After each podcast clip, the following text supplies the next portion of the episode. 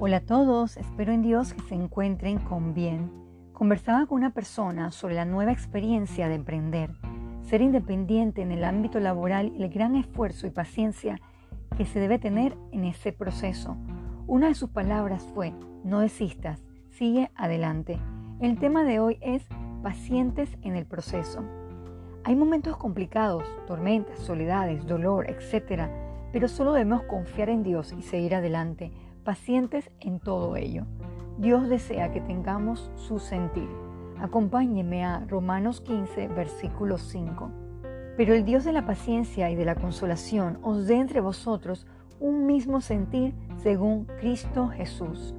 Debemos orar para no derivarnos en la espera o proceso. Para el que sigue a Dios nada es un accidente o descuido. Veamos a José.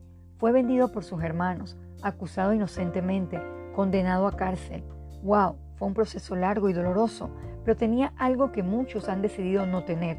Tenía a Dios presente en su mente y por ende sus acciones eran testigos de su gran fe. Leamos Génesis 39 del 20 al 23. Y tomó su amo a José y lo puso en la cárcel, donde estaban los presos del rey, y estuvo allí en la cárcel. Pero Jehová estaba con José y le extendió su misericordia y le dio gracia en los ojos del jefe de la cárcel. Y el jefe de la cárcel entregó a mano de José el cuidado de todos los presos que había en aquella prisión. Todo lo que hacía allí, él lo hacía.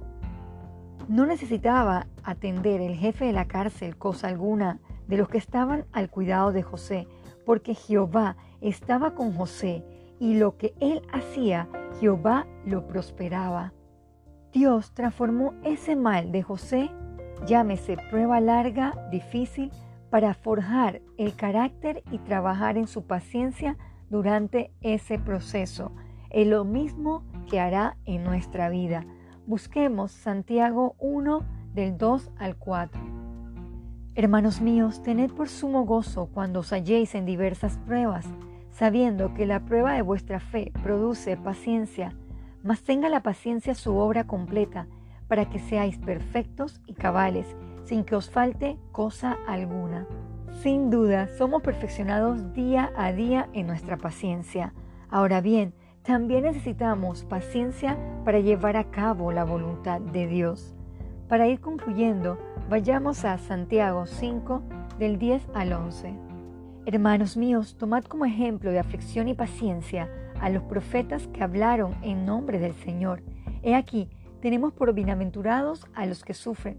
Habéis oído de la paciencia de Job y habéis visto el fin del Señor, que el Señor es muy misericordioso y compasivo. Debemos mostrar paciencia en el sufrimiento. Todo obra para bien, ya sea los procesos, los dolores, las pruebas, las enfermedades. Dios nunca nos dejará solo y siempre obrará para bien en nuestras vidas. Oremos. Padre nuestro, nos presentamos delante de usted para pedir perdón por nuestros pecados y en especial porque muchas veces no somos pacientes, nos desesperamos, nos desanimamos en medio de los procesos y olvidamos que usted está en control de todos ellos.